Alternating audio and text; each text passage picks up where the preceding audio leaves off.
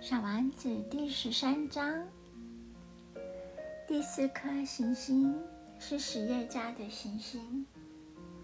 这位先生是这样忙碌，以至于小丸子到达的时候，他连头也不肯抬起来看一看。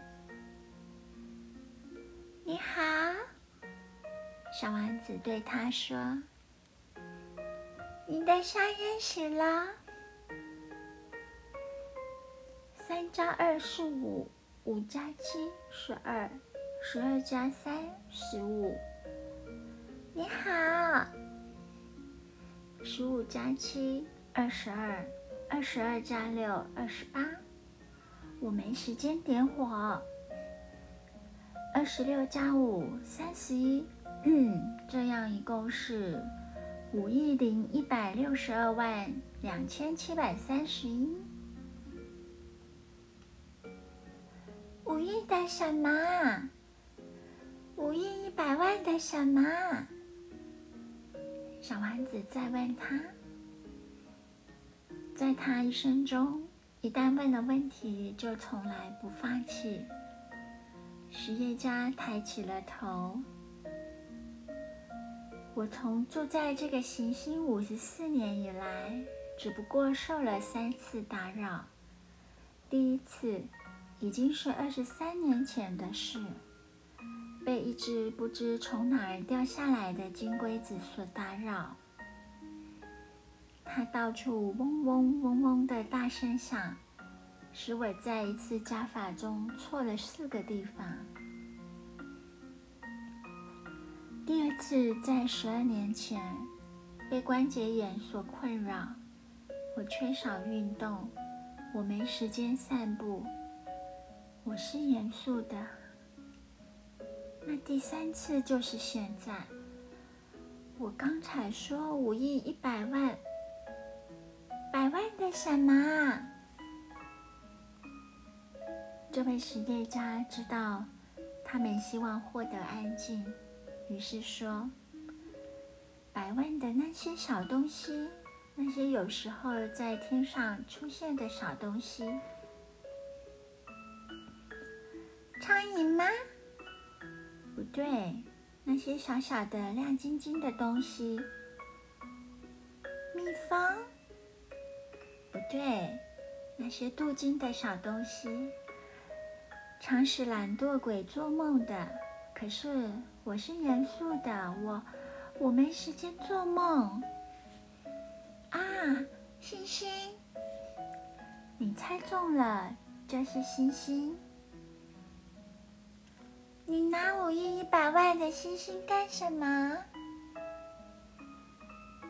五亿零一百六十二万两千七百三十一。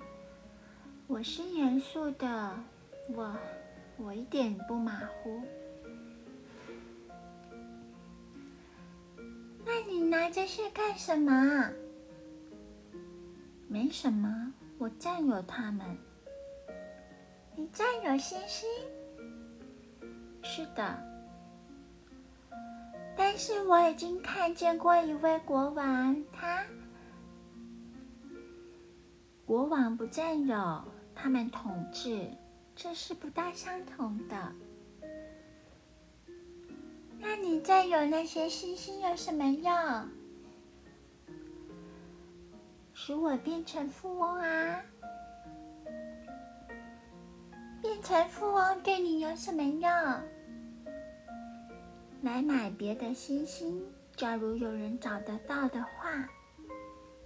哦，这个家伙，小丸子对自己说，他的理论有点像酒鬼。然而，他又继续问了：一个人怎么占有那些星星？他们是属于谁的呢？实业家急躁的反问：“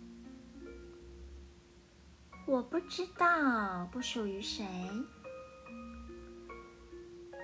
先这样说来，他们是属于我的，因为我最先想到这个。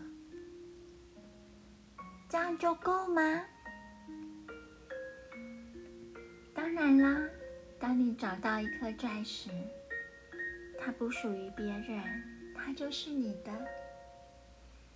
当你发现一个岛不属于别人，它就是你的。当你最先有个观念，你申请执照，它就是你的。而我，我占有星星，因为在我以前，没有任何人曾经想过占有它们。这倒是真的，小丸子说。那你拿它做什么？我管理他们，我算他们又算他们。实业家回答说：“这不是简单的，但我是严肃的人。”小丸子仍然不觉得满意。他说：“我吗？假如我再有条围巾。”我可以把它缠在脖子上带着走，我吗？假如我占有一朵花，我可以把它摘下来带着走。但是你不能摘下你的星星。不，但是我可以把它们放在银行里呀。这是什么意思？这个就是说，我在一张小纸条上写下我的星星的数目，然后把这张纸条放在抽屉里，这样就完了。嗯，这样就够了啊。这个倒好玩，小丸子这样想，这个倒相当有诗意，但这个并不算太严肃。小丸子对于严肃的事有与大人极不相同的看法。他又说：“我吗？我有一朵花，我每天用水浇花。我拥有三座火山，每个礼拜我都仔细打扫它们。我也打扫一座死火山，谁知道它会不会再喷火？”这对我的火山有用，也对我的花有用。但是，你并不对那些星星有用。